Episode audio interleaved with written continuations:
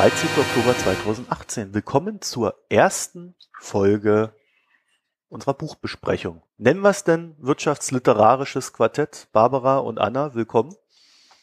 Hallo, guten Morgen. Habt ihr oder euch. Guten Abend. Ja, oder guten Abend. Ja, je nachdem, wann man es hört, ne? Ja. Also wir sind heute zu dritt, das mal zur Auflösung. und ähm, ja, Barbara, du hast was vorbereitet, so zum Einstieg. Wir haben Titus Gebel gelesen. Möchtest du uns dazu was erzählen oder hauen wir ihn gleich in den Sack? Ja, fangen wir doch erstmal an mit Titus Gebel und äh, seinem Buch Free Private Cities, das er geschrieben hat als Businessmodell, als Business Case. Äh, sein Ansinnen ist es, und darum geht es in dem Buch, äh, dass neue Städte gegründet werden. Diese Städte sind keine verwalteten Kommunen mehr, wie wir sie heute kennen, sondern äh, die Städte werden von einem Unternehmen gemanagt. Und jeder, der in, diesem, in dieser Stadt leben möchte, äh, der kann sich bewerben und wird dann aufgenommen es wird ein Bürgervertrag abgeschlossen mit ihm, damit er in der Stadt äh, leben kann. Und die Stadt als Unternehmen und Betreiber äh, garantiert ihm seine individuelle Freiheit. Also er kann bis auf das, was im Vertrag geregelt ist, machen, was er kann oder sie. Sie gewährt Sicherheit und ist damit Garant, so Titus Gebel, für Prosperität, also für wachsenden Wohlstand. Äh, wichtig bei ihm ist, dass äh, die Stadt wirklich auch ein profitorientiertes Unternehmen ist. Und er sagt, äh, dadurch ähm, ermöglicht er Menschen, bestimmten Menschen, die, die gerne hier selbstbestimmt leben, die sich nicht von einer, von einer Steuerlast dazu zwingen wollen, lassen wollen, dass sie hier für Leistungen aufkommen müssen, die sie schlecht finden, äh, dass sie hier selbstbestimmt leben und trotzdem in Sicherheit leben. Sie zahlen nur für das, was sie selber auch gut finden. Und das ist dieses Mindestmaß äh, für sie als Individuum, als Familie und dann in gewisser Weise auch die Gemeinschaft, die hier zusammengekommen ist. Und dahinter verbirgt sich bei Titus Gebel, und er, braucht, und er macht das über 300 Seiten lang, dieses libertäre Modell, dass Menschen grundsätzlich die Möglichkeit haben sollten, ähm, ein Opt-out durchzuführen aus der Gesellschaft, in der sie leben, damit sie hier die Freiheit haben, äh, auszuwählen, was für sie gut ist äh, und Dinge weglassen, die sie nicht gut finden. Und das kommt natürlich, wenn jemand Steuern zahlt, äh, dann hat er keinen Anspruch auf individuelle Gegenleistung erstmal. Äh, das findet Titus Gebel als Konzept sehr schlecht. Äh, deshalb ändert er äh, diese, diese Steuerleistung um in eine vertragliche Gebührenleistung. Darum geht es in dem Buch. Er erklärt auch viele historische Vorbilder, die können wir nachher auch dann noch im Detail besprechen, wie das Ganze funktionieren soll, wie das Verhältnis auch aussehen soll zu dem Ter Territorium, äh, das sozusagen Gastgeber spielt, denn unsere Erde ist ja weitestgehend aufgeteilt. Äh, jedes Fleckchen Erde gehört schon jemandem und wenn das ein Land ist, von daher muss es auch hier ein Vertragsverhältnis zu einem Gastgeber äh, Land geben, in dem sich diese Stadt dann ansiedeln kann. Das erklärt er in dem Buch. Er geht sehr stark, er ist Jurist, er geht sehr stark auf die Einwände ein und äh, kommt dann nachher auch zu einem Ausblick und gibt dem Ganzen, äh, ich sag mal, ja, fast so eine evolutionäre Dynamik, weil er sagt, im Grunde genommen sind diese freien Städte nur ein Zwischenschritt auf unserem Weg ins Weltall, zum Mars oder vielleicht zu anderen bewohnbaren Planeten, weil das im Menschen äh, angesiedelt ist, dass er immer weiter forschen will und neue, neue Länder besiedeln möchte. Ja, wobei ich dazu sagen möchte, dass wir sicherlich auch ohne freie Städte äh, es schaffen werden, auf dem Mars zu fliegen. Elon Musk arbeitet daran. Was steckt denn da für so eine Ideologie dahinter? Weil ich glaube, das äh, ist für dieses Buch sehr wichtig, äh, dass man äh, zumindest mal so ein Gefühl dafür bekommt, aus welcher Ecke das kommt. Barbara, du hast jetzt schon gesagt, so ist so, so ein libertäres Denkmodell, also so in die Richtung, ja, ich, ich zahle so wenig wie möglich Steuern, krieg alles als Dienstleistung, also ich krieg quasi das Geld, was ich, also er nennt es ja nicht Steuern, sondern es ist halt eine, eine Gebühr, eine Jahresgebühr und äh, ansonsten bin ich frei in allem, was, was ich tue und habe natürlich auch Investitionsschutz und so weiter. Also das heißt, man kann mir auch nicht einfach mal so meine Sachen wegnehmen, die ich mir so erarbeitet habe. Das ist ja auch immer ganz wichtig äh, in diesen Denkmustern. Ist das wirklich libertär? Ist das neoliberal? Ist das konservativ? Was, wie könnte man das umschreiben? Vom Grundansatz ist es libertär mit allen Analogien, die er auch zeigt und ähm, wobei libertär ja zwei große Richtungen hat. Ähm, einmal das anarchistische, das äh, libertär ist, weil, äh, weil es Angst hat vor Autorität und vor Machtballung und dann gibt es das eher konservative libertäre Moment, äh, dass, äh, dass die Selbstbestimmung das Individuum über alles äh, stellt, nicht weil es Angst hat vor Autorität, sondern weil es sich über die Gemeinschaft stellt. Ähm, und ich denke, Titus Gebel ist eher der letzten Richtung zuzuordnen. Es ist ein durchaus konservatives Element in dem Sinne auch, dass er Ordnung sucht und diese auch anstrebt. Und die garantiert das Unternehmen, weil es äh, sich durch die Profitorientierung quasi väterlich auch gut um seine Kunden, die Bürger, kümmern muss. Das hat nichts mit linkslibertärem Ansinnen zu tun, wie man das in, äh, ich sag mal, in diesen autonomen Stadtteilen wie Christiania dann findet oder auch in, in Vilnius in Litauen gibt es äh, einen Stadtteil, ähm, der sich hier äh, quasi als Republik ausgerufen hat, um frei zu sein vom, vom Rest der Stadt. Das sind dann mehr diese anti-autoritären Konzepte. Das strebt er nicht an. Autorität ist gut, solange sie Gewinn bringt und sie, sie für Ordnung schafft. Hm. Ich glaube, das ist auch so ein bisschen die, die Bindungsmasse Geld. Ne? Also er hat dann auch irgendwo so ein, so ein kleines Kapitel drin, wo er dann schwärmt, wie toll Geld ist. über ein, zwei Seiten. Und äh, dass man sich da nicht schämen solle, äh, sich über Geld zu freuen. Ja, und Geld ist für ihn ja auch das einzige Mittel, um Anreize zu schaffen. Was ich interessant finde, ist, dass für ihn, das kommt dann irgendwann in einem Nebensatz, ist das, wie er den Menschen definiert. Und der Mensch ist eigentlich nur getrieben an Eigennutz. Das ist sein Menschenbild. Und der, der Mensch ist dazu da, seinen Nutzen zu optimieren. Und eigentlich dann nennt er ja auch dieses Minimalprinzip. Also der Mensch ist so geschaffen, dass er mit wenig, also eigentlich ist er faul, das heißt mit wenig Einsatz will er eigentlich das meiste erreichen. Und deshalb jegliche anderen Anreizsysteme werden grundsätzlich immer verfehlen, außer das mit Geld. Das ist dann so sein Ergebnis. Und ich finde es noch ganz spannend, weil mir fällt, ich weiß nicht, wie es euch geht, zu mir fällt es auf bei Büchern, die also theoretische Ansätze dann entwickeln, dass sie gehen immer von einem Menschenbild aus. Dieses Menschenbild wird aber, ist aber komplett undiskutabel, wie sie das sehen.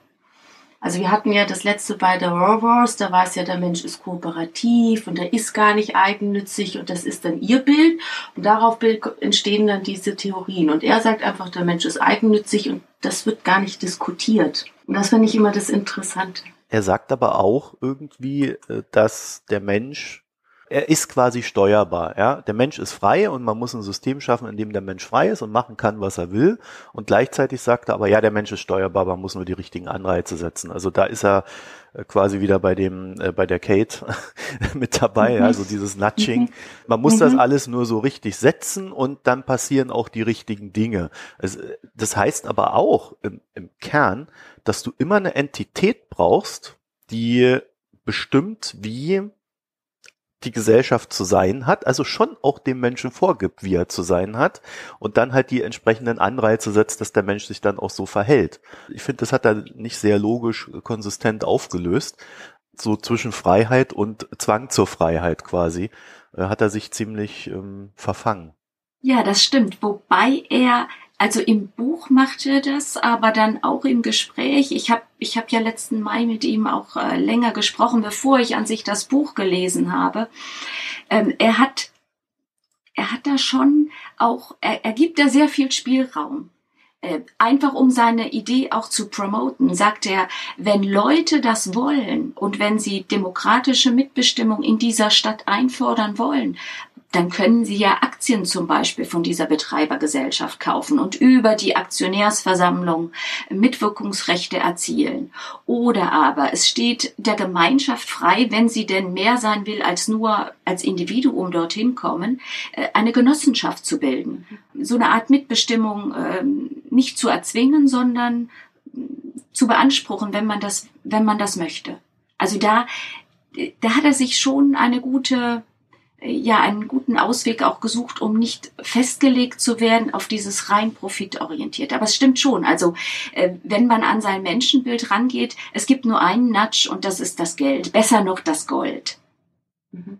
Oder Bitcoin. Also ich glaube, dass 90 Prozent seines Buches geht ja auch darüber, der Betreiber ist der Unternehmer, aber im Ausblick kommt das ja und sagt, okay, am Ende kann ja jeder seine Stadt wählen und dann konstruieren, wie er möchte. Aber er selber würde das ganz klar ähm, gewinnorientiert aufbauen. Ja, also genau. ich glaube, er versteckt sich da auch nicht wirklich. Äh, er sagt zwar irgendwie, jeder kann so das machen, wie er will, aber im Endeffekt sagt er immer wieder, wie es zu sein hat.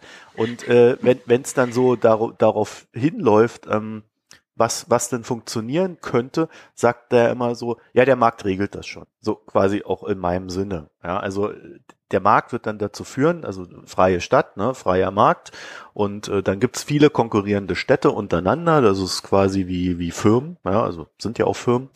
Und äh, am Ende wird sich dann halt zeigen, was da funktioniert. Was, was er aber völlig ausblendet, sind Sachen wie Ideologien Glaubensmuster. Also er hat das zwar immer wieder mal thematisiert, aber äh, für ihn ist das so eine Sache, die das läuft vielleicht mal fünf Jahre und dann wird sich aber auch zeigen, dass das äh, eh alles völliger Quatsch ist und ein Bach runtergeht und dann ist es halt wieder wie vorher. Also er thematisiert etwas und sagt dann aber, dass es eh völliger Quatsch ist und dann nicht, nicht passieren wird. Und das finde ich so ein bisschen, ähm, da merkt man, dass er sehr, sehr kurz denkt, was so den Faktor Mensch und das was Gesellschaft ausmacht, betrifft. Ja, und vor allem äh, tut er auch so, als wären Familien so mobil ähm, wie ja wie ein äh, wie ein Kopfhörer, den ich mir bei AliExpress bestellen kann. Ne? Äh, und das ist ja nicht der Fall. Und äh, er sagt, wenn es mir wenn es den Bürgern nicht mehr gefällt, dann ziehen sie halt weg. Also muss ich mich als Stadtunternehmen anstrengen, dass sie bleiben, wenn sie gute Bürger sind. Und das ist das ist ja schon äh, ziemlich weit äh, an der Realität vorbei, weil äh, Menschen sich äh, nicht so einfach transferieren lassen. Wir sehen, ich glaube, allein schon ein Jobwechsel dauert im Kopf mehr als ein Jahr, auch wenn man in der gleichen Stadt bleibt. Und wenn ich mir jetzt vorstelle, ich wechsle die Stadt, das, das dauert einfach noch länger. Ich glaube, da gibt es schon auch die Möglichkeit, dass diese, diese Stadtunternehmen dann regionale Monopole bilden und das auch ganz kräftig gegenüber ihren Bürgern ausnutzen können. Ist aber nicht genau das so ein, so ein Denkmuster, was du, wo, wo du merkst, wie sich auch unsere Gesellschaft verändert hat, weil es gibt ja tatsächlich Leute, die Geld haben und die nicht mehr an einem Ort zu Hause sind. Und genau aus dieser Szenerie heraus scheint mir auch diese Idee äh, der freien Städte oder Charter Cities oder wie auch immer du es nennen willst, ähm, mhm. heraus ja nicht nur entstanden zu sein, sondern wir haben ja, äh, er, er rekurriert ja immer wieder auf Monaco und das scheint mhm. ja irgendwie so sein Lieblingsding zu sein. Ja, äh, er lebt dort. Ja, naja, siehst du. Ja. Mhm. Er lebt immer. er, er lebt seit 2014, ja. ja. Ja, und äh, dann glaube ich, merkt man halt schon, dass wenn du halt in der heutigen Zeit sehr viel Geld hast und dich äh, in diesen Kreisen auch bewegst, die viel Geld haben, die dann auch mit ihren Schiffen da äh, durch die Weltmeere oder mit dem Flugzeug sonst wohin fliegen, wenn sie mal Lust drauf haben, dann macht so eine Idee ja durchaus Sinn. Bloß wie viel Menschen betrifft das? Und vor allem ist es ja ein sehr opportunistisches Denken. Also dieses durch die Welt reisen, sich immer das zu picken, sozusagen, worauf ich jetzt Lust habe. Das ist eben, das ist nicht wirklich ähm, gemeinwohlorientiert. Und das können sich dann nur die Reichen leisten. Ja gut, er würde jetzt antworten, das mache ich ganz bewusst. Ja, ich, es, Free Private Cities ist nicht für alle. Das ist ein Nischenprodukt. Und ja, meine Klientel, das sind die Reichen, das sind die, die im Helikopter reisen wo ich auch überhaupt kein Problem habe, oh, muss ich jetzt überlegen, in welche Schule meine Kinder gehen und muss ich das Schuljahrende abwarten, bis sie wechseln können. Nein, das sind ja alles Kinder, die entweder Homeschooling machen äh, mit einer Gouvernante oder ähnliches. Also äh, ja, er geht da ganz bewusst in die Nische rein. Äh, das verschweigt er auch nicht. Und das ist auch einer der ganz großen Punkte, wo, wo ich ihn gerne ja, wo ich sagen würde, da ist er ganz anders jetzt als Paul Romer und seine Charter Cities. Aber er sagt ja gar nicht, dass das ein Nischenprodukt ist, also zumindest nicht in dem Buch. Da sagt er, äh, die, das ist die Zukunft. Ja, das ist richtig, aber im Gespräch äh, sagt er dann äh, schon sehr stark. Also ich habe, Entschuldigung, ich habe ihn so verstanden, das ist ja auch für ihn, ähm, das ist auch die Lösung für den Weltfrieden. So habe ich ihn verstanden. Also es geht eigentlich nur darum, dass wir sind halt alle sehr unterschiedlich und deshalb entsteht die ganze Zeit irgendwie Krieg. Und wenn jetzt jeder seine private Stadt hat und dann wohnen ja die mit der gleichen Gesinnung zusammen und dann hast du deinen Zaun drumherum, dann klappt das. Und wir müssen nur alle wissen, wer wir sind und dann suchen wir unsere Stadt aus und so wird ja Frieden gelöst. Also deshalb verstehe ich es auch nicht ganz als, als Nischenprodukt, sondern wenn das so wäre, dann würde auch viel mehr Frieden auf der Welt sein. So verstehe ich ihn. Und was für mich das Ganze dann ähm, auch letztendlich so absurd macht, weil ich verstehe, dass er sehr absolut antidemokratisch, weil Demokratie für ihn, also jegliche Form von Politik, das lehnt er ab. Und meines Erachtens versteht er nicht, dass aber Demokratie ja genau der Diskurs ist. Und es ist ja nicht alles schwarz und weiß. Ja, du kannst nicht sagen, die, die so denken, gehen in die Stadt, die, die so denken, gehen in die Stadt, weil es wird auch unter denen ja immer Unterschiede geben. Ja, das ist ja, es gibt ja eben so nicht schwarz-weiß und da, das hat für mich einfach, ähm, es ist nicht realitätsnah. Naja, ist so eine Mischung ja. aus Kastendenken ja, und genau. Gated Community. Und dann wäre mein ja. Einwand aber auch zum Thema Weltfrieden. Ja, dann gehen alle die, die Militär äh, mögen und Krieg mögen, ja, also quasi Sparta wieder aufbauen wollen, die gehen dann äh, in ihre eigene Stadt, nennen die vielleicht sogar Sparta und führen dann halt Krieg gegen andere weil das wäre nach dem Konzept auch möglich. Mhm. Mhm. Genau. Ja, ja, das, jetzt gehe ich mal weg von Gebel. Also ja. das stimmt. Das Buch ist seine Vision, wie es für die ganze Welt funktionieren würde. Im Gespräch hat er das relativiert. Und wenn er von der Nische spricht, ähm, dann nutzt er an sich auch eine Argumentation, die ich vom Seasteading Institute kenne. Und das ist ja ein anderes Modell, das ähnlich läuft. Das können wir vielleicht gleich nochmal besprechen. Die sagen ja, ja, okay, eine neue Stadt im Ozean aufzubauen ähm, das ist zunächst mal nur für diese Ultrareichen, die sich das überhaupt leisten können. Das ist nicht für die Armen, wir wissen das. Aber das ist nun mal so, wenn man einen ganz neuen Markt aufbaut. Wenn wir daran denken, wie teuer war das erste Fer äh, Fernsehen?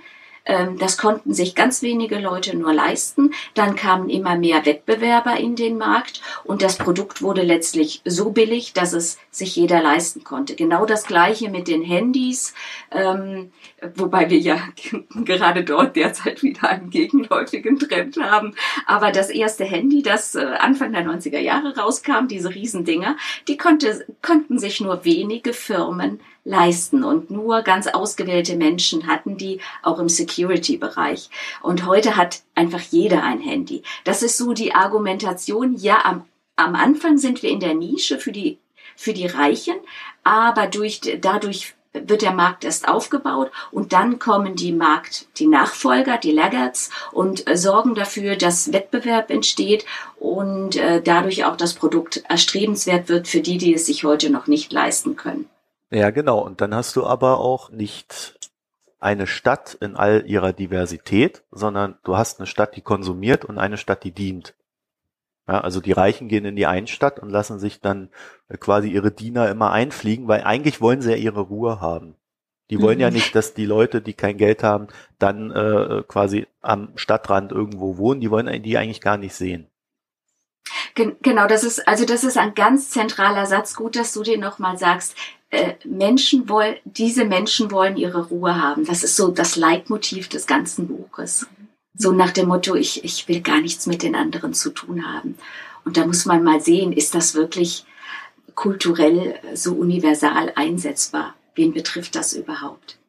Aber da müsste man mal schauen, wie gut verhebt überhaupt der Business Case von dem, was Gebel da aufgebaut hat. Ja gut, wenn du so eine Stadt für Milliardäre baust, wird das wahrscheinlich ganz gut funktionieren, weil die ja genug Geld haben und ähm, wenn du dann noch Steueranreize setzt und alles äh, oder eben auch gar keine Steuern verlangst, also je nachdem, wie es gemacht wird, sondern halt nur so eine Gebühr, ähm, dann werden die da schon kommen. Ich finde, man sieht das ja so ein bisschen hier, ähm, Dubai wäre ja mal so ein Beispiel, äh, wo das ja schon in einer abgewandelten Form, aber es funktioniert ja schon. Ja. Äh, auch Monaco, da sieht man ja, dass es das gibt. Wir sehen aber auch, dass das halt nur für die Reichen gibt. Das gibt's nicht für die Armen. Ja, die Armen, die Armen leben im Schlamm. Dubai würde ich jetzt widersprechen, weil tatsächlich durch sehr viel Immigration dort ein bescheidener Wohlstand auch für Ärmere geschaffen worden ist und für die Leute aus Dubai sowieso. Und was da auch immer wieder als Gegenargument, ich sehe mich jetzt so auf dieser Seite, dass, dass ich erstmal diese, diese Thesen Gebels vertreten muss.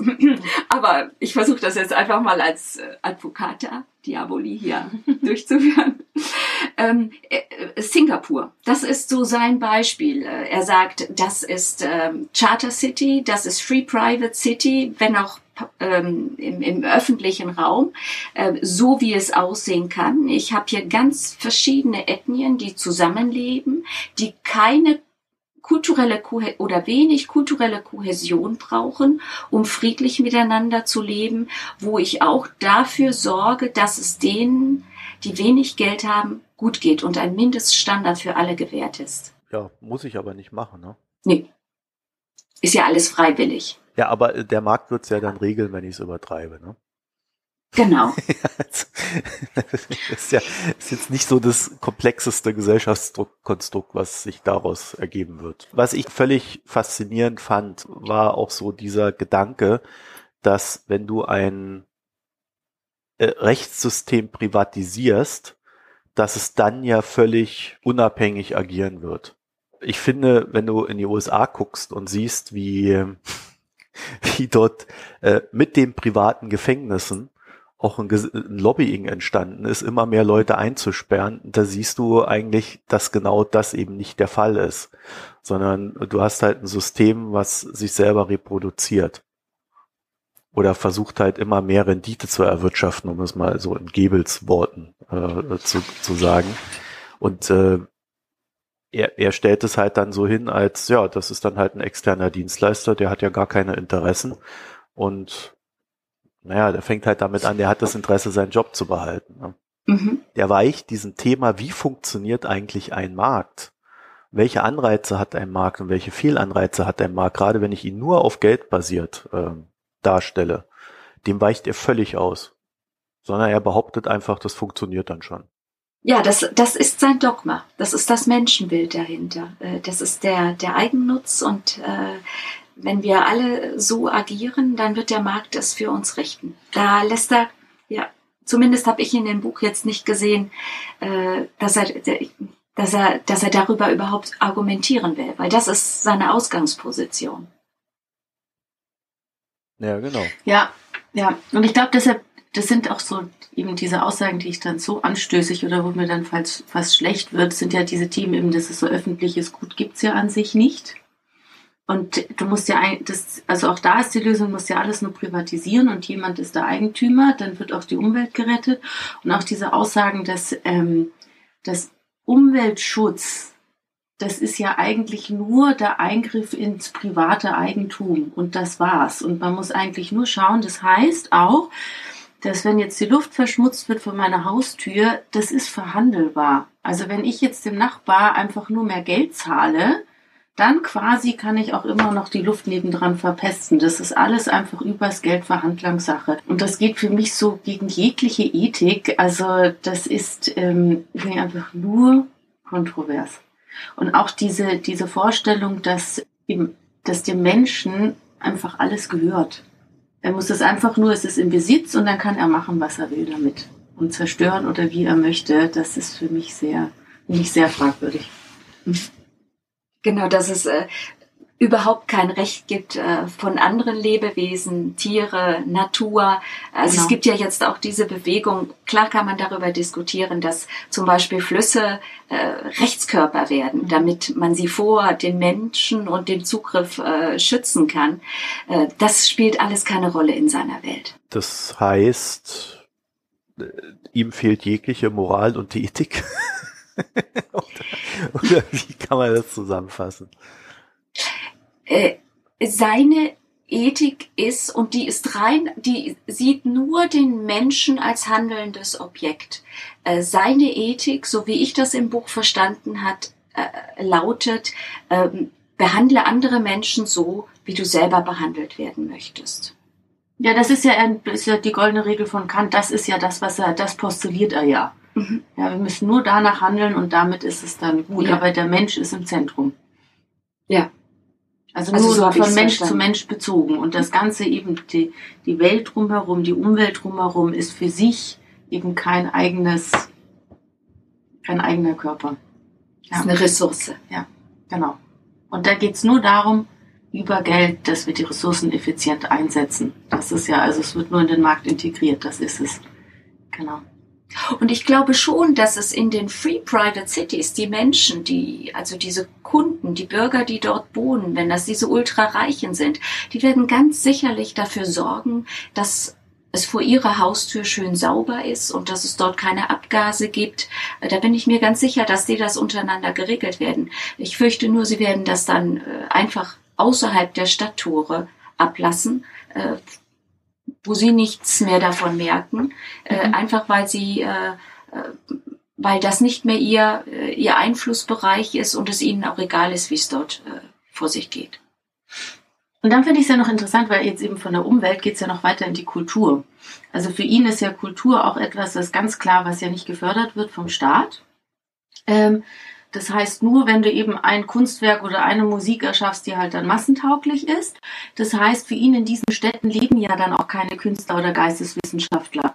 Und das ist ja wirklich also das Ganze, was eigentlich unsere Gesellschaft ausmacht oder was auch die Evolution einer Gesellschaft, die Weiterentwicklung, das wird damit ja vollkommen wie platt gemacht. Ja, entweder gibt es etwas, was du über den Markt bezahlen kannst, oder es ist, hat kein Recht zu existieren. Das ist es. Und das heißt, auch jegliche Grundlagenforschung würde bei ihm nicht existieren. Weil wer zahlt das denn? Ein mhm. Unternehmen? Nein. Also dann hat es kein Recht zu existieren. Ja, in der Hinsicht ja. ist, ist, ist dann die Stadt, seine Stadt auch äh, Trittbrettfahrer. Das können ruhig andere machen. Also die genau. USA, die großen Universitäten, äh, auch hier in der Schweiz, äh, nicht die Free Private City. Da läuft alles sehr nutzenorientiert. Ja. Mhm. Ja, das äh, ist, glaube ich, ein Aspekt, der, äh, der, der sehr fundamental ist bei diesem Gedanken äh, dieser Städte. Also ich habe so verstanden, tatsächlich, so wie du es gerade gesagt hast, die Stadt oder diese Stadt zehrt davon, dass äh, es ein Außen gibt. Und dieses Außen äh, bietet quasi die Nährstoffe für die Stadt. Ja, er sagt dann zwar, äh, am Ende werden alles äh, überall nur noch Städte sein, aber die, äh, der Anfang ist, die Stadt ist in einem Staat. Und der Staat gewährt der Stadt die Rechte. Und ähm, ja, man wird, wenn man dort reinzieht, natürlich eigentlich sein Hauptgeschäft nicht in der Stadt haben, weil das Geld, die Milliarden, die Millionen, die müssen ja irgendwo herkommen. Genau. Und das, was ja das Interessante ist, dass Unternehmen an sich als Körperschaft, die kommen ja gar nicht vor. Also das heißt, du bist dort als Privatperson und du zahlst deine Gebühren, weil Steuern gibt es nicht. Und das heißt, ähm, dass quasi, weil du alles über Gebühren diese Stadt errichtest, dass ja, wenn jetzt dort ein Lehrer ist, der wirklich einfach nur sein Gehalt hat über, dadurch, dass er unterrichtet, der kann gar nicht neben jemanden leben, der wahnsinnig viel Geld hat, irgendwie seine, der damit irgendwie, weil er dort keine Steuern zahlen muss, weil wie geht das denn von der Infrastruktur? Weil ich habe den Eindruck, wenn man sich das mal durchrechnet, dass wahrscheinlich die Gebühren dann für den Lehrer so hoch werden, dass er kann sich das nicht leisten, aber der Reiche schon, weil der kann ja dort sein und er muss ja keine Steuern mehr zahlen. Also mir kommt es ein bisschen vor, wie das dann eben an letztendlich werden das so Steuerparadiese. Ja, also das meinte ich mit Dienerstädte, genau. dass du dann halt genau. äh, genau. eine Hauptstadt hast und dann nebendran eine Stadt, die dieser Stadt zuarbeitet. Aber äh, dann gibt's ja noch diesen Aspekt, ähm, dass, dass äh, die, die, die Grundlage, also Barbara hat das ja mit der Grundlagenforschung äh, äh, angesprochen. Das ist ja auch etwas, wo er fundamentale Irrtümer hat. Er hat ja zum Beispiel gesagt, die, die Genforschung, äh, das wäre ja alles privat organisiert gewesen in den USA. Äh, da hat der Staat Milliarden in die Hand genommen und das gefördert. Genau. Ja. Äh, ja. Also da ist schon die Grundannahme, die er trifft, oder vielleicht auch bewusst die, die Grundaussage einfach falsch. Aber ähm, äh, viel von dem, wovon Unternehmen leben, ist Grundlagenforschung, die staatlich finanziert wurde. Das ist in Deutschland so, das ist in den USA so. Und das eine lebt immer dann auch vom anderen. Also du, die Unternehmen schaffen dann damit halt Arbeitsplätze und dann ist es auch okay, weil da kriegt der Staat quasi was zurück. Aber äh, das, das würde es alles in der Form nicht geben. Aber die Stadt an sich, die würde quasi ja von äh, anderen Staaten leben. Und äh, was, was ich halt irgendwie so interessant fand, was passiert eigentlich, wenn, wenn du über die Welt verstreut Elitenstädte hast, wo sich die Eliten sammeln, leben, zusammenfinden und ihr Zeugs machen, nimmt das dann natürlich nicht auch den Staaten was weg? Also den Staaten, die noch existieren und eine normale Gesellschaft haben? Also ich würde anfangen vor allem mit den Steuern. Also wenn das dann so Steuerparadiese, weil sie ja keine Abgaben zahlen müssen, dann ist das auch ein finanzielles Thema. Gebel würde jetzt antworten, das ist alles Verhandlungssache. Und ein Gastgeberland kann zum Beispiel auf bestimmte Abgaben auch drängen und bestimmte Verpflichtungen einfordern. Sei egal, ob es um die Werbung, äh, um die Währung geht äh, oder bestimmte Infrastrukturleistungen, Ab, äh, Abwässer. Äh, er würde sagen, das ist Verhandlungssache. Und wenn, äh, wenn das Gastgeberland ordentlich verhandelt, dann hat auch das Land etwas davon und äh, profitiert von dieser, von dieser Millionärsstadt. Ich finde da halt nicht viel des, des Kursmaße dran, muss ich sagen. Ja, äh, wenn, wenn ich, wenn ich ein Konstrukt habe, dass jemand woanders äh, sein Geld verdient und dann äh, in, in ein Steuerparadies geht, oder wir haben das ja, wir haben das ja faktisch schon, ja, dass äh, viele Leute versuchen ihre Steuern über verschiedene Konstrukte nicht nur zu mindern, sondern äh, komplett zu vermeiden. Ja? Und dann hast du halt irgendwie so teilweise Steuersätze von ein, zwei Prozent. Davon kann dann so ein kleines Land sehr gut leben und eine kleine Stadt natürlich wahrscheinlich noch viel besser. Aber im Kern geht das halt zu Lasten der Großen. So, und dann frage ich mich halt, äh, klar, da kannst du äh, irgendwo in Afrika dir deine Stadt aufbauen. Da haben, haben wir ja aus Deutschland auch weniger Zugriff äh, oder keinen sehr schnellen Zugriff drauf. Aber irgendwann kommt man ja dann auch an so einen Punkt, äh, wo man sich dann fragt, naja, äh, warum sollten wir da nicht einfach mal ein Kanonenboot dann davor setzen und ein paar Schüsse abgeben, äh, damit der Spaß dann aufhört? Ja, so wie man es früher gemacht hat. So Verhandlungsmasse. ist ja alles Verhandlungsmasse, ne? Ich, ja, ich kann dir auch sagen, wie das Kanonenboot aussehen würde. Die äh, Steuerreglementierung würde geändert und äh, äh die Länder, also die dieser Bürger, die in der, lieber in der Privatstadt wohnen, die müssten in Zukunft aufgrund ihrer Staatsbürgerschaft Steuern zahlen und nicht mehr ähm, aufgrund äh, ihrer, Residen also ihrer, ihrer Residenz. Mhm. Das ist ja genau das äh, Prinzip, das auch die USA haben. Du musst Steuern zahlen als US-Bürger, unabhängig davon, wo du jetzt wohnst. Also zumindest die Federal Taxes. Und ich denke, das wäre das Kanonenboot, äh, was hier äh, regulierend wirken könnte, dass man, äh, dass man dafür sorgt, dass hier die Einkommensausfälle äh, in, in den Steuern nicht zu groß werden. Ja, wobei du auch in den USA dann das Problem hast, dass äh, die Einnahmen der Unternehmen immer erst dann äh, versteuert werden, wenn sie das Geld auch heimholen. Ja, also da gibt es auch noch mhm. Nachbesserungsbedarf. Aber es ist natürlich im internationalen Kontext auch gar nicht so leicht, das dann zu regeln wahrscheinlich. Ne? Aber äh, die, was, was ich mir halt vorstellen könnte, aber dann landen wir halt wieder darauf, da, dabei, dass das kein funktionierendes Konstrukt in dem Sinne ist, ist, dass es halt einfach nur ein zusätzliches Wohnangebot ist. Ja, also dass du halt äh, so eine Stadt aufbaust und jeder, der Geld hat und sich das leisten kann, der kann dann da halt wohnen zu den Bedingungen. Aber muss sich dann halt natürlich außerhalb äh, der Stadt, äh, da wo er sein Geld höchstwahrscheinlich dann verdient, ähm, halt an die Regeln halten, die dort sind. Bloß dann ist mhm. es kein Konzept, was sich weltweit durchsetzen wird. Ja, Moment, je mehr du Arbeit auch virtuell erledigen kannst desto, und, je mehr Produkte digital sind, desto mehr kannst du natürlich deine Arbeit auch vom Wohnort erledigen. Beratungsdienstleistungen, Programmieren, ähm, Bücher schreiben, die ganze Journal also alle Texte schreiben, Podcasts produzieren. Äh, das kannst du alles von deiner Private City. Aber das musst, ja, das kannst du ja alles dort tun. aber du musst ja trotzdem dann deine Steuern woanders abgeben. Die Einnahmen daraus. In dem, was du jetzt gerade gesagt hast. Ja, mit, ja, richtig. Ja, mhm. also du, du kannst es nicht umgehen. Gehen wir mal davon aus, dass es wird geschafft äh, von den Staaten, dass man das nicht umgehen kann. Aber damit sind die Cities quasi tot. Außer halt als das, was wir ja jetzt auch schon haben, nur in kleiner, Gated Community.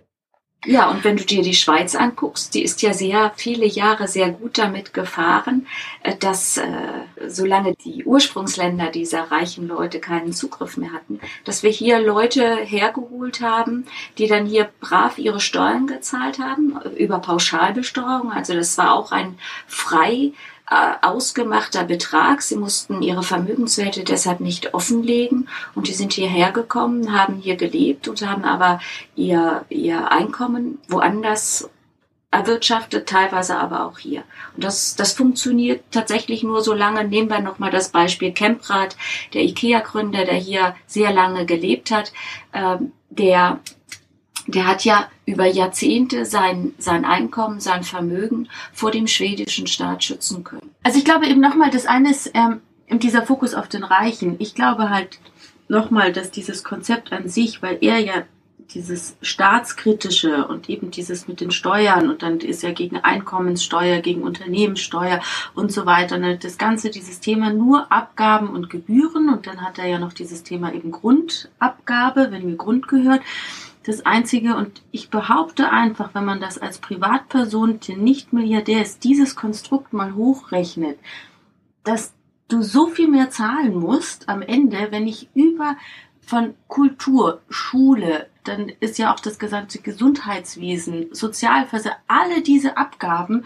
Also ich habe den Eindruck, wenn man das wirklich mal hochrechnet, wie viel das dann kosten würde. Und es wird ja dadurch so, seine Ausgangslage ist ja, gerade in Deutschland, man zahlt so viel Steuern und das kommt, fällt alles weg und man muss jetzt nur noch Gebühren und Abgaben und den Rest irgendwie noch privat zahlen und damit steht man doch am Ende viel besser da und ich behaupte einfach, dass das nicht wahr ist. Eben dieses, wenn du nicht auch Unternehmen hast, die auch einen Beitrag leisten müssen, dann geht das, geht, wird das nicht aufgehen. Natürlich eben für die Milliardäre ist was anderes, aber ich glaube, diese, diese Stadt, so wie er sich das auch vorstellt, eben nicht nur für Reiche, wo ich mir dann, wo ich sage, ja, ich habe nirgends gesehen in dem Buch einfach mal ein Rechenbeispiel, wie viel ich denn dann zum Beispiel in Deutschland zahlen müsste. Ja, das ist betriebswirtschaftlich ist das die größte Schwäche des Buches. Der Business Case wird einfach nicht erbracht. Also er, er macht keine Rechenbeispiele. Mhm. Was bedeutet das in dem Fall? Weil natürlich wird er jetzt sagen, oh, ist doch alles individuell verhandelbar, deshalb äh, es gibt keine Standardpreise. Äh, aber so äh, ja, stopp mal, stopp mal, stopp mal. Jetzt, hm. äh, er hat, er hat ein Rechenbeispiel gemacht. Er hat ja gesagt 1000 Euro äh, und das kann man dann, wenn man das irgendwie so skaliert, geht das auf 350 runter ja, für die Einwohner und je mehr Einwohner es wären, desto besser ist das dann doch und dann ist das alles ganz einfach. Aber hat irgendwie mit, mit, mit 1000 hat er angefangen. Das ist in dem Buch drin. Also er hat es jetzt nicht groß ausgeführt, wie er da drauf kommt und wie das so geht. Das war so ein bisschen so, hängt so ein bisschen in der Luft, äh, aber er hat das schon versucht. Genau. aber umso kritischer, oder? Dass er dann ja. einfach mal fünf Zahlen und sagt, voila, wird total günstig. Ja, ja, und genau, überhaupt ne? nicht. Das musst du ja immer den ganzen Lebenszyklus musst du ja einberechnen. Wenn jemand irgendwie mit 20 dorthin zieht und bis er dann 80 ist und was brauche, dann hat er drei Kinder, dann ist eben, du musst ja auch für die Schulen zahlen, du musst für äh, das Studium zahlen, alles ähm, was dich das dann am Ende kosten wird, als, ich sage immer eben, als Lehrer oder als Pfleger oder was auch immer du dann bist. Ja. Naja, er macht sich's in einer mhm. Sache halt extrem einfach mhm. und da, da kommt er dann auf, auf diese niedrigen Zahlen. Er sagt halt, ja, das wird privat geregelt. Ja, das wird privat. Genau.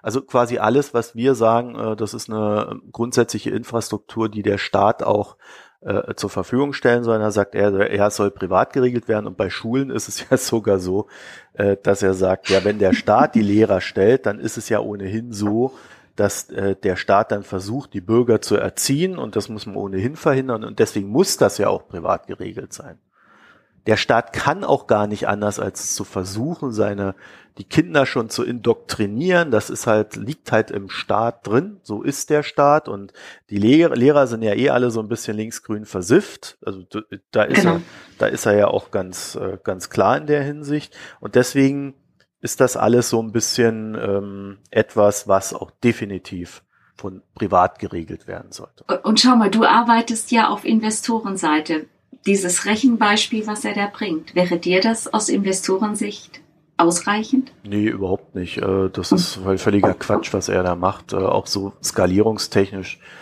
kann ich das überhaupt nicht nachvollziehen. Er nimmt dann halt irgendwelche Beispiele, ja, die Stadt hat es so, die Stadt hat es so. Da ist nichts mit Kaufkraft drin, ja. Da ist nichts mit, dass vielleicht tektonische Gegebenheiten anders sind oder äh, was weiß ich, äh, es gibt ja immer, jede, jede Lage hat so ihre Spezialitäten, äh, die zu bewältigen sind. Und äh, das wird halt alles nicht bericht, berücksichtigt. Ja. Und äh, es ist natürlich immer leicht, kostenniedrig zu rechnen, wenn ich alles rausnehme. Ich meine, der war mal Vorstand, der Mann. Ähm, das ist schon ziemlich schwachbrüstig, was er da macht. Ja, auch auf der Webseite, also Business Case, äh, da gibt es nichts genaueres. Das ist, äh, das ist schon ganz interessant. Also ich meine, also der Punkt an sich, er ist jetzt so extrem, wo ich sage, das ist nicht realistisch. Schon jetzt, weil Ziberbe und ich in der Schweiz leben im Vergleich zu Deutschland. Und die Schweiz selber hat auch schon auch einen anderen Ansatz. Und das ist schon interessant, dass dieses, dieses Thema Umverteilung wird hier ja auch letztendlich viel kritischer angeschaut, ja, dass man sagt, die Steuer an sich, es gibt einfach bestimmte Grundleistungen des Staates, aber vieles und das geht ja bis hin zur Kindererziehung und und und ist Privatsache, da ist man hier schon behandelt das Thema an sich auch schon anders als wie jetzt in Deutschland. Ich finde, nur die Lösung, die er jetzt bietet, das sehe ich nicht ähm, irgendwie als umsetzbar. Grundsätzlich das anzuschauen, dieses, diese Tendenzen, was er ja auch eben, das sind das libertäre Gedankengut, dass ein, der Staat, auch wie in Deutschland, kann sich ja nur als, was sagt er, sozial, also dass am Ende der Sozialstaat so aufgebläht wird, dass alles so explodiert. Mhm. Ähm, das sind kritische Themen, die an sich schon zu diskutieren sind. Ja, nur das ist jetzt für mich keine Lösung, die er dann bringt. Ja, und grundsätzlich ist es ja auch nicht verkehrt, sich mal darüber Gedanken zu machen, äh, wie können wir Bürokratie in den Griff kriegen. Also wenn ich mir die USA anschaue, dann ist dort wirklich äh, Gesetzesreformen, äh, dort eine Steuererklärung zu machen, das ist wirklich eine Pest. Also das ist, das ist so schwerfällig und so wenig dienstleistungsorientiert aus Sicht Staat, dass ich verstehe, dass dort Menschen mit dem Staat auch hadern. Ähm, ich glaube, wir können uns hier in der Schweiz überhaupt nicht beschweren. Mhm. Wenn ich hier zum, aufs Gemeindeamt gehe, vieles kann ich über E-Services machen, was, was man so jedes Jahr braucht. Ähm, ich habe überhaupt nicht das Bedürfnis, da irgendetwas zu ändern. Und mir ist es auch lieber, ich zahle meine Steuern, als dass ich hier äh, mit jemandem aushandeln muss, äh, der mir vielleicht von der Machtposition überlegen ist, äh, wie viel Gebühren ich jetzt zahlen muss. Aber ich bin da natürlich, ich bin da auch nicht so programmatisch und äh, ich, ich finde unsere Steuern hier super. Wir haben tolle Straßen, wir haben eine tolle Infrastruktur, alles funktioniert. Ich zahle die gerne und ich habe keine Lust, das jedes Jahr oder alle fünf Jahre neu zu verhandeln.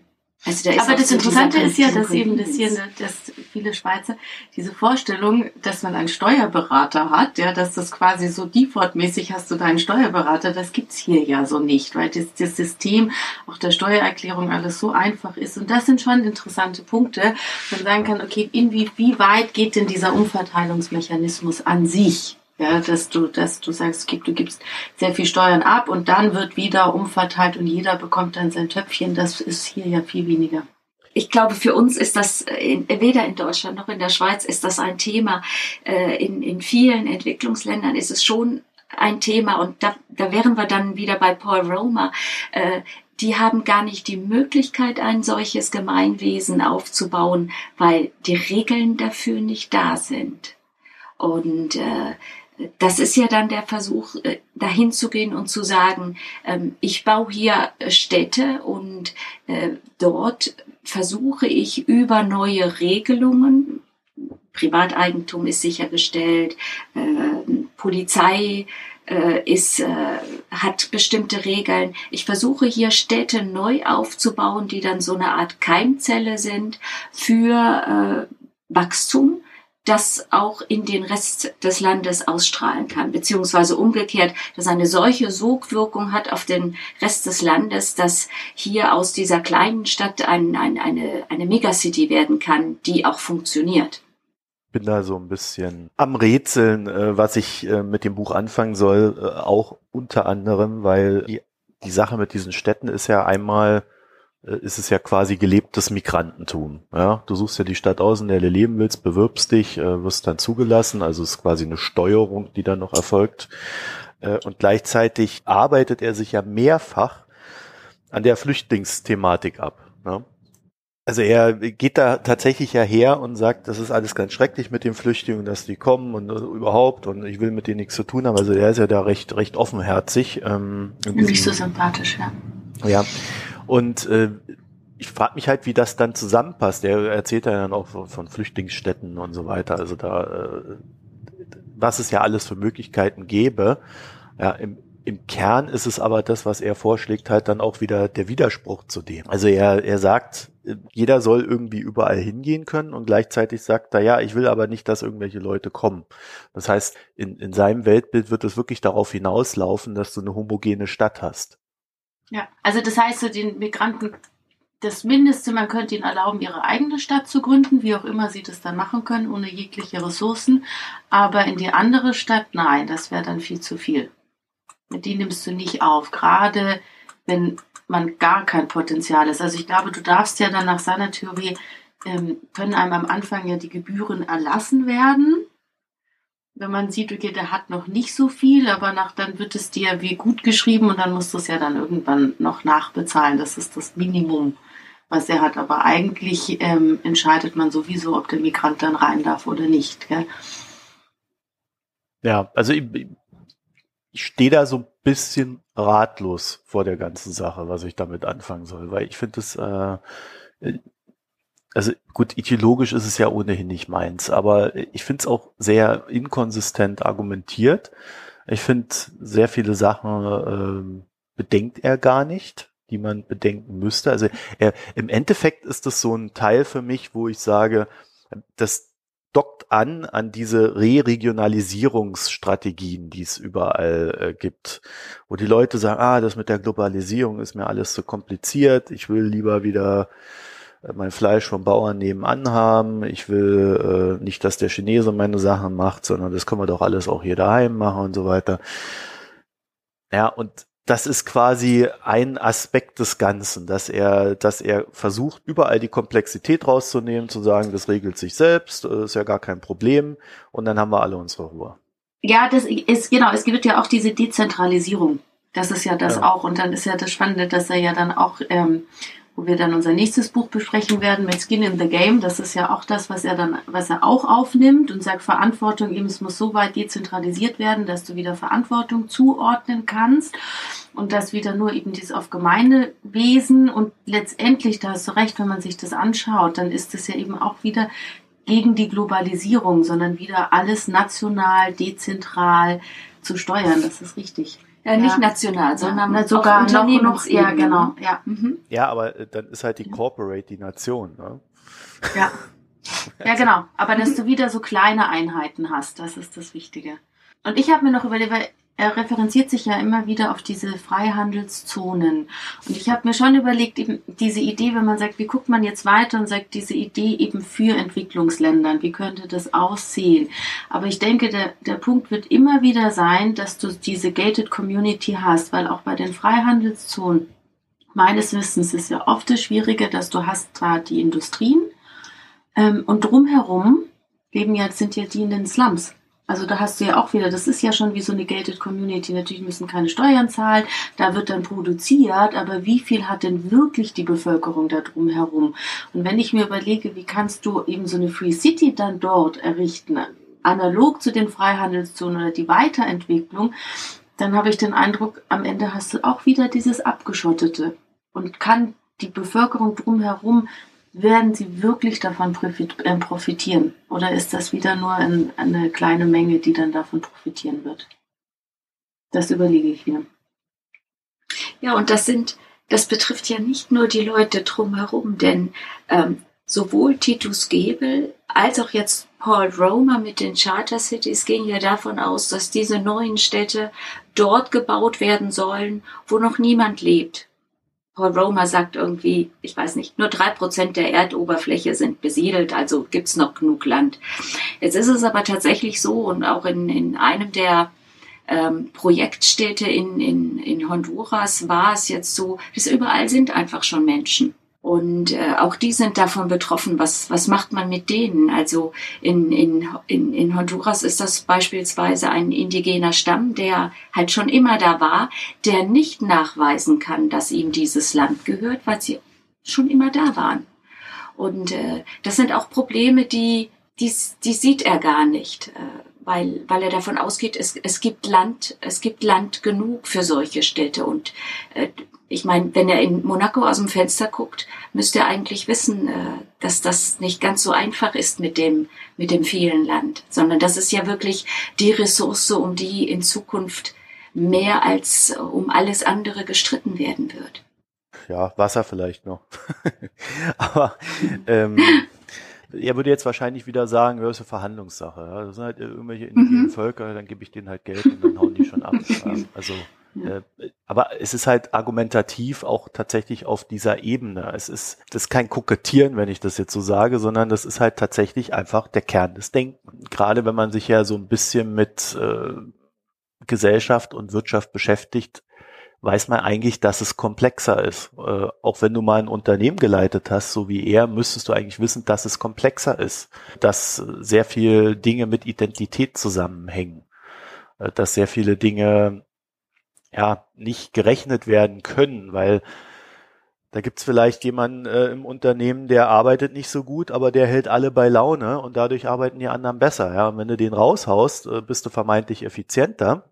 Aber wenn dann die anderen schlechter arbeiten, bist du halt hinten dran dann doch wieder schlechter. Ne? Und das sind so Sachen, die man innerhalb einer Gesellschaft halt irgendwo immer mit bedenken muss. Und dann gibt's natürlich äh, abseits der ganzen Effizienz äh, auch immer wieder so diese Frage, ähm, wie willst du als Gesellschaft leben? Welches Menschenbild willst du haben? Also welches Menschenbild hast du, um wie möchtest du, ja, ich weiß gar nicht, wie ich es ausdrücken soll. Also äh, welches kulturelle Umfeld, wie divers und so weiter und so fort. Ja, also das sind so viele weiche Faktoren, die kannst du nicht einfach mal so durch den Markt ersetzen. Sicherlich findet da auch immer ein Markt statt, aber es ist nicht nur Markt. Es ist nicht nur Geld. Ja, und da steckt ja auch so diese Idee der Emergenz dahinter. Also jede Stadt entwickelt sich ja und du kannst nicht unbedingt voraussehen, wie sich jetzt bestimmte Faktoren äh, wie Diversität, äh, Industrieschwerpunkte, wie die sich äh, wirklich entwickeln, weil das etwas ganz Lebendiges und Einzigartiges immer wieder ist. Das ist nicht planbar wie ein Unternehmen auf dem Reißbrett.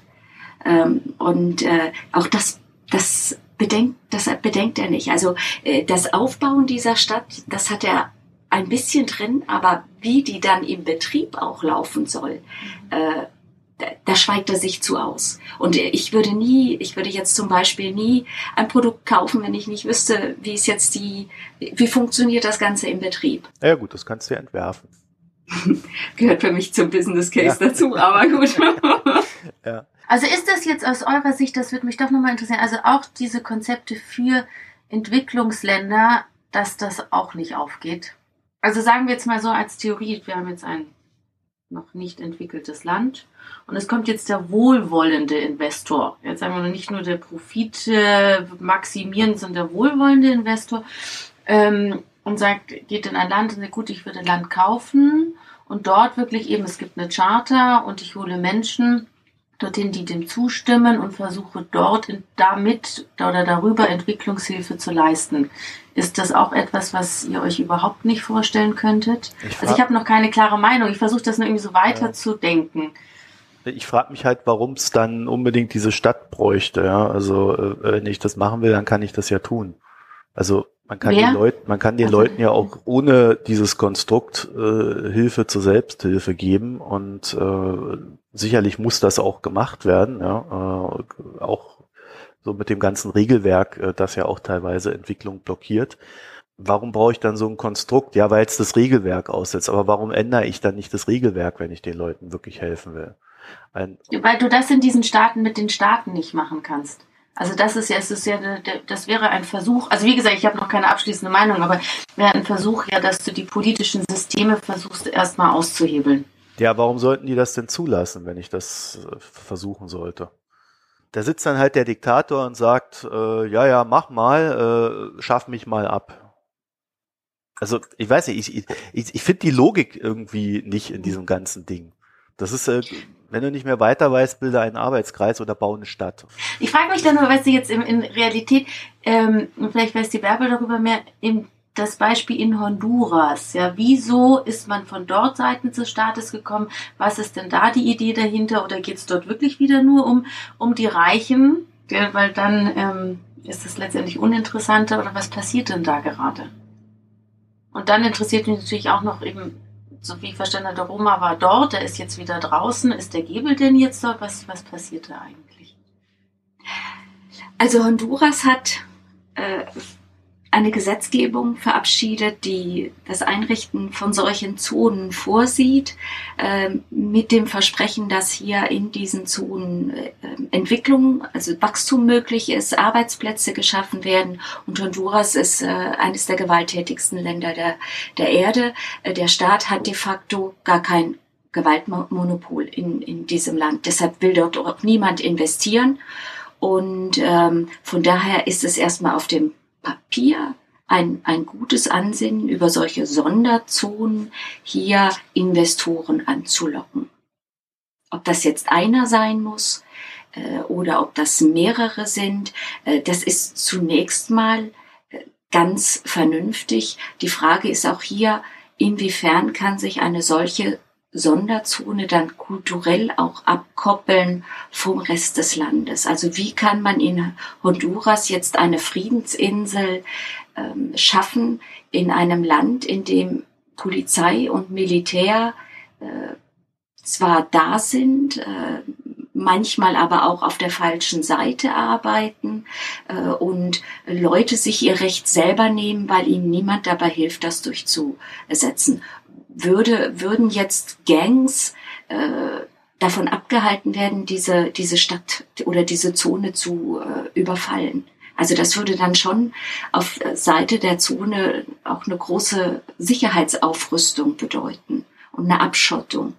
Ähm, aber grundsätzlich finde ich die Idee gar nicht so schlecht, denn äh, so wie es jetzt läuft, funktioniert es ja nicht. Und im Kleinen kann man, glaube ich, schon versuchen, äh, solche Ballons mal zu starten mit, äh, mit Sonderwirtschaftszonen.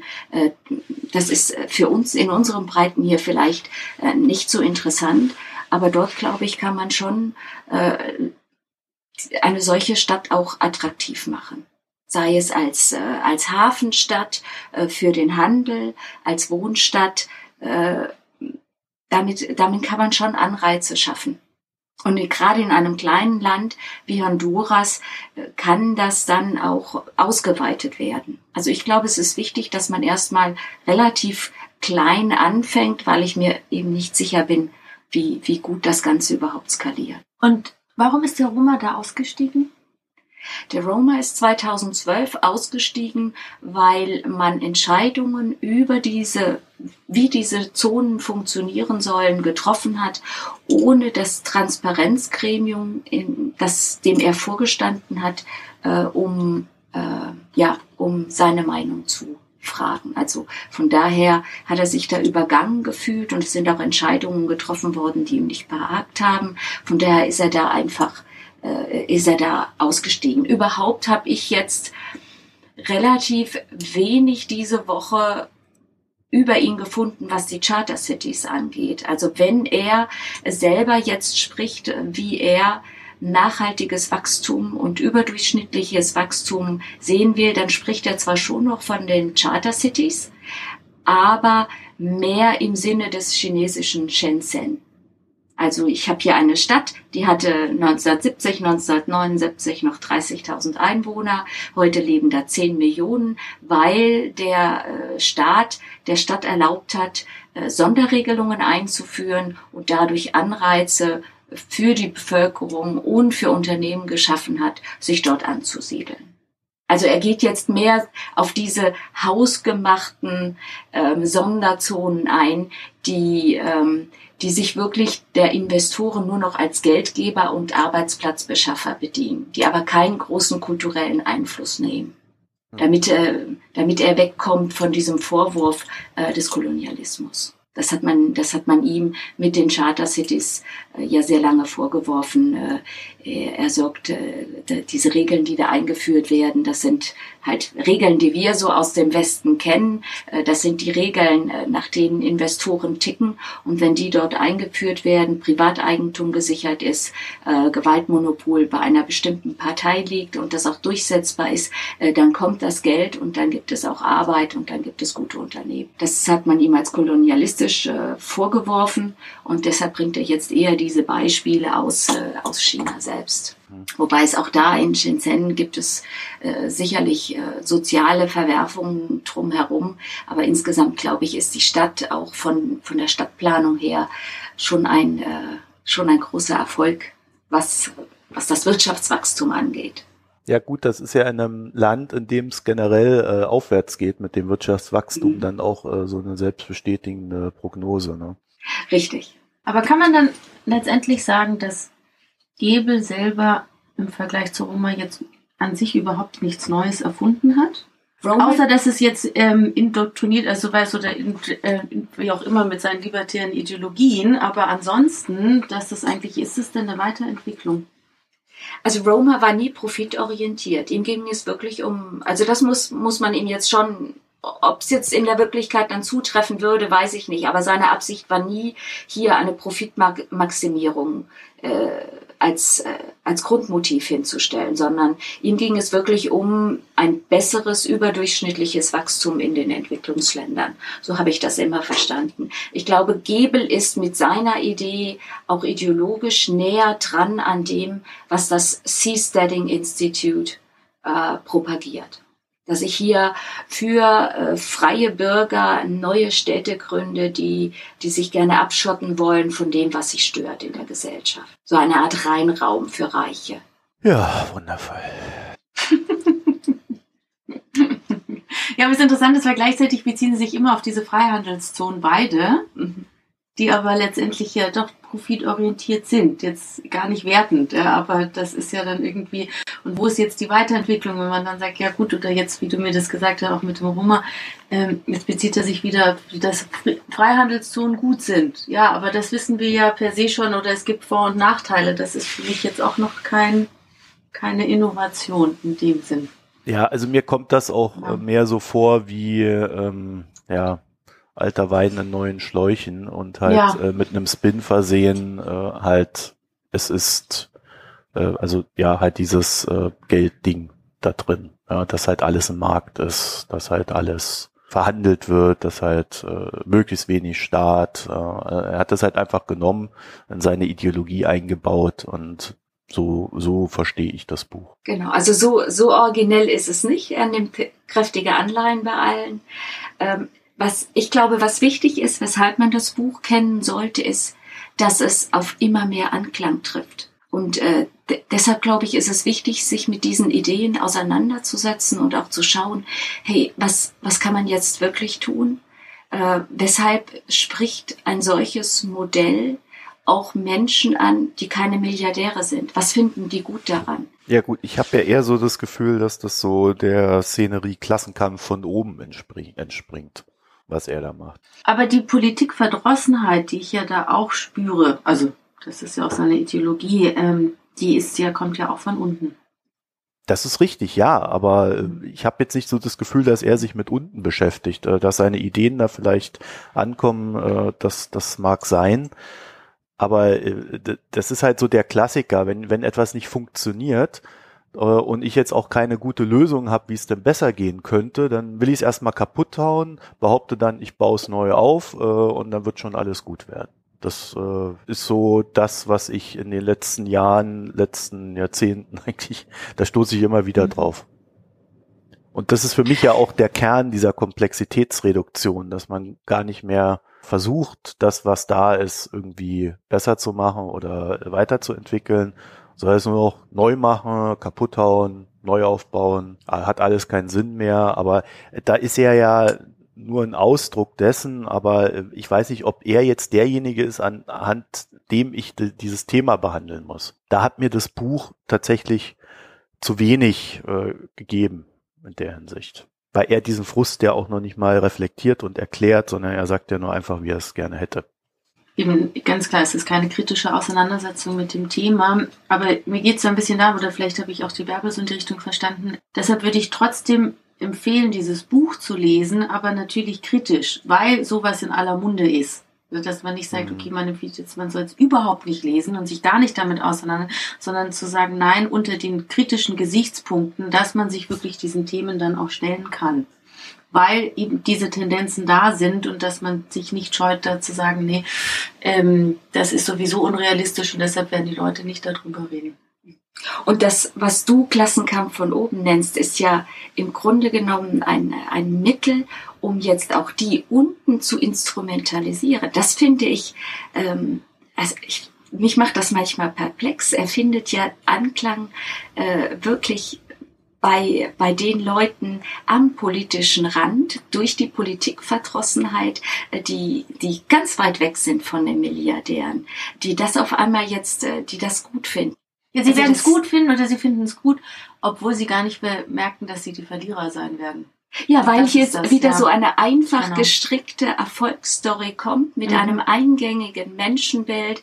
Ja, so muss das gehen und vor allem hilft es zu sagen, alles, was wir jetzt haben, der Staat, das ist alles schlecht, das funktioniert ja gar nicht. Ja, aber vielleicht gibt es da irgendwie bessere Ansatzpunkte, sich damit auseinanderzusetzen, weil ähm, man muss halt auch dazu sagen, dieses Buch ist unglaublich schlecht geschrieben. Also ähm, es ist weder akademisch äh, noch irgendwie literarisch interessant, sondern es ist einfach nur ein ziemlich trockenes Runterplappern dessen, wie er das sieht.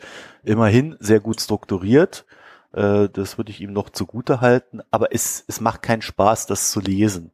Und der Erkenntnisgewinn daraus, den finde ich jetzt auch nicht so hoch, weil dieses Thema, was ihr gerade äh, genannt habt, äh, um das wissen wir ja. Und äh, das meinte ich mit, es ist ja nur ein Ausdruck des Ganzen. Ja. Es gibt ja auch noch andere. Und äh, ich tue mich da so ein bisschen schwer zu sagen, ähm, das Buch ist ja auch recht teuer, muss man ja dazu sagen. Ne? Ich glaube, so 30 Euro will er da oder sowas. Ne? Das muss man wissen, bevor man sich da reingibt. Das ist, es ist nicht gut geschrieben, es ist sehr langweilig zu lesen.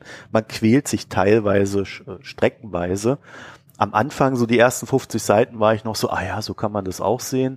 Und dann irgendwann hat's halt genervt, ne? ähm, weil es halt immer nur noch das Gleiche war und dann äh, versucht er dann halt ab Seite 100 irgendwie äh, zu darzulegen, wie so eine Stadt halt aufgebaut sein müsste. Bloß wie gesagt, trotz der Länge, trotz der Ausführlichkeit leider nicht sehr komplex. Vielleicht sind die ersten 100 Seiten, äh, um das Weltbild mal zu begreifen, äh, was da rumschwirrt, ganz gut. Aber äh, Spaß zum Lesen wird's halt nicht machen. Ich, also ich kann dem gar nicht ganz so zustimmen, muss ich sagen, weil aber mehr dadurch, dass ich, für mich ist jetzt nicht nur, was da steht, sondern als Anreiz, aber das muss vielleicht dann wirklich nicht jetzt eher als Buch sein, aber dass man sich selber mal anfängt, vom Thema her sowas durchzudenken, auch wenn dann, wie bei mir jetzt auch, ich zum Schluss komme und sagt, irgendwie ist es nicht realistisch oder wie soll es wirklich funktionieren. Ähm, nun haben wir das jetzt, da wir das Buch gelesen haben, ja gemacht. Und das meine ich vielleicht als Anreiz für Zuhörer zu sagen, ja, egal ob es jetzt auf Basis des Buches ist, aber mal sich durchzudenken, sagen, was würde das mhm. bedeuten oder eben für Entwicklungsländer.